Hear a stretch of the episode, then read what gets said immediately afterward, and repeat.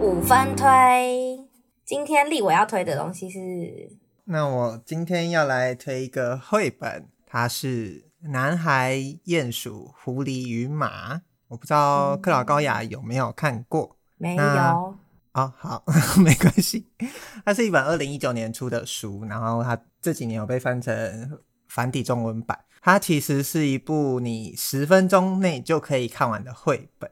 但是呢，呃，我觉得可以这样形容是。就是我不知道克劳高雅对鸡汤的感觉是什么，但我觉得这本书就是给我说，即便有时候知道它是鸡汤，但是你还是会很很心甘情愿的把它喝下，因为你会觉得难得遇到这么好喝又入口回甘的鸡汤。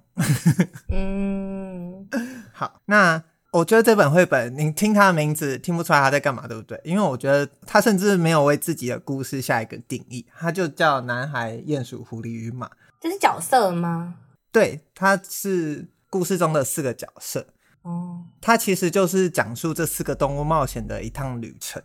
所以它其实这本旅程呢很有趣，我觉得它不算是有一个很正常的开始，也不算是有一个很。正常的结尾，正常正常的意思就是起承转合。嗯，所以我看到有人说它情节性很薄弱，但相反的，也有人说它是简练到没有任何一句废话。那他在描述说，男孩、鼹鼠、蝴蝶与马，就是男孩一一的遇到这三个动物啊，他们四种动物在荒野中彼此相遇，然后在寻找某个东西的路上。发生了一些不同的事，那这四种动物又代表不同的个性。那我觉得其实这本书代表的就是你在看的时候啦，会觉得它是代表许许多多不同的你自己。嗯，如果你去查这本书的介绍，只会讲说什么每个人都值得被爱，然后或者是疗愈你身心的绘本。但我自己觉得它对我而言不，我觉得用爱绑架大家是一件很对我来说很没 很没。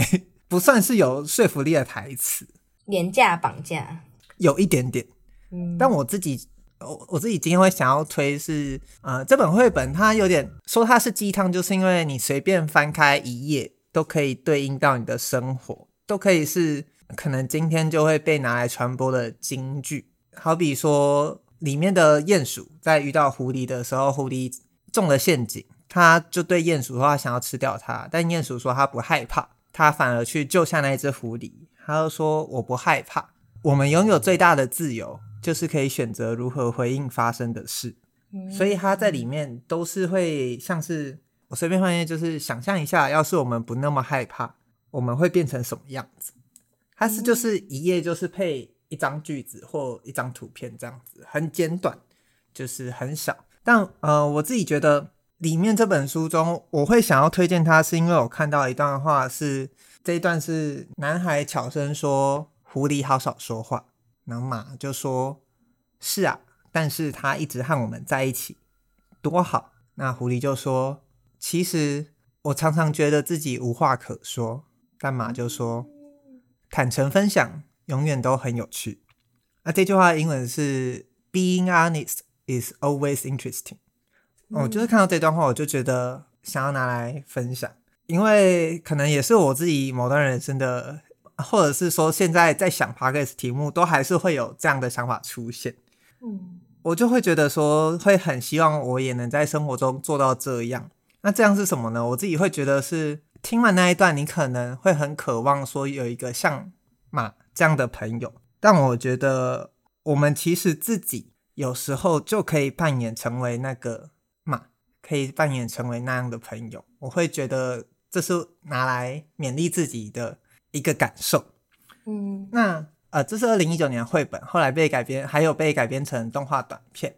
嗯，在今年的奥斯卡拿到了奥斯卡最佳动画短片，但是我还是推荐大家去，呃，不管你有没有看过短片，都还是去看这本绘本。嗯，我的原因是觉得说，在这本绘本中很神秘的是小男孩。没有画出正脸，嗯，但短片有，所以我就觉得这是作者的有意为之。那他做这件事，其实我自己看的时候就会觉得说，这个小男孩不一定是小男孩，他可以是任何人，可以是你，可以是我。嗯嗯嗯嗯。我好奇问一下，呃，动画短片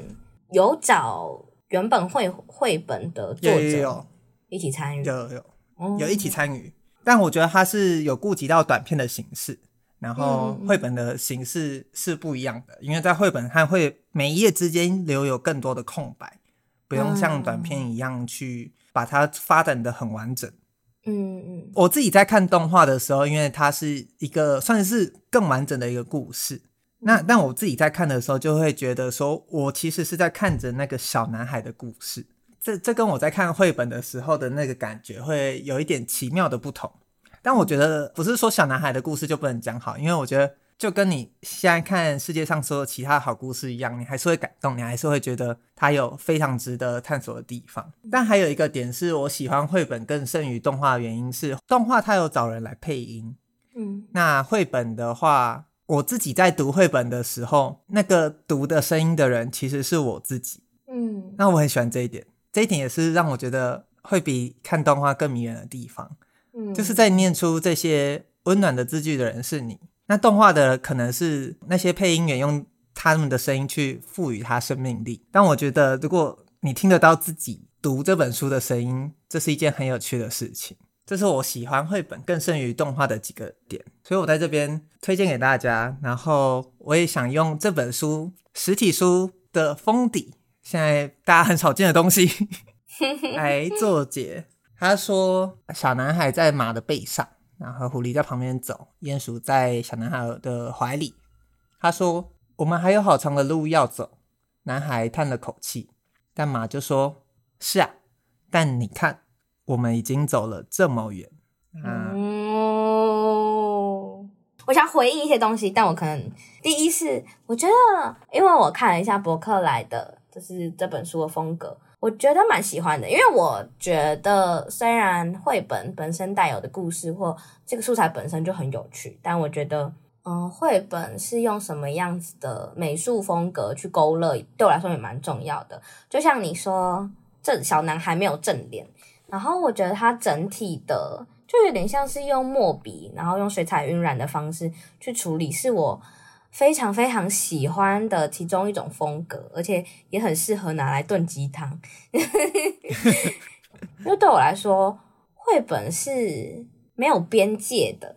就是因为那个故事跟背景它不会完整的画完，所以你会觉得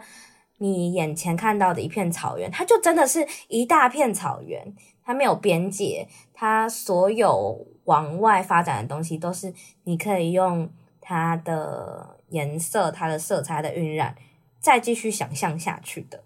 我就很喜欢这个感觉。而且最后你提到的那个封底，嗯，我就超喜欢的，因为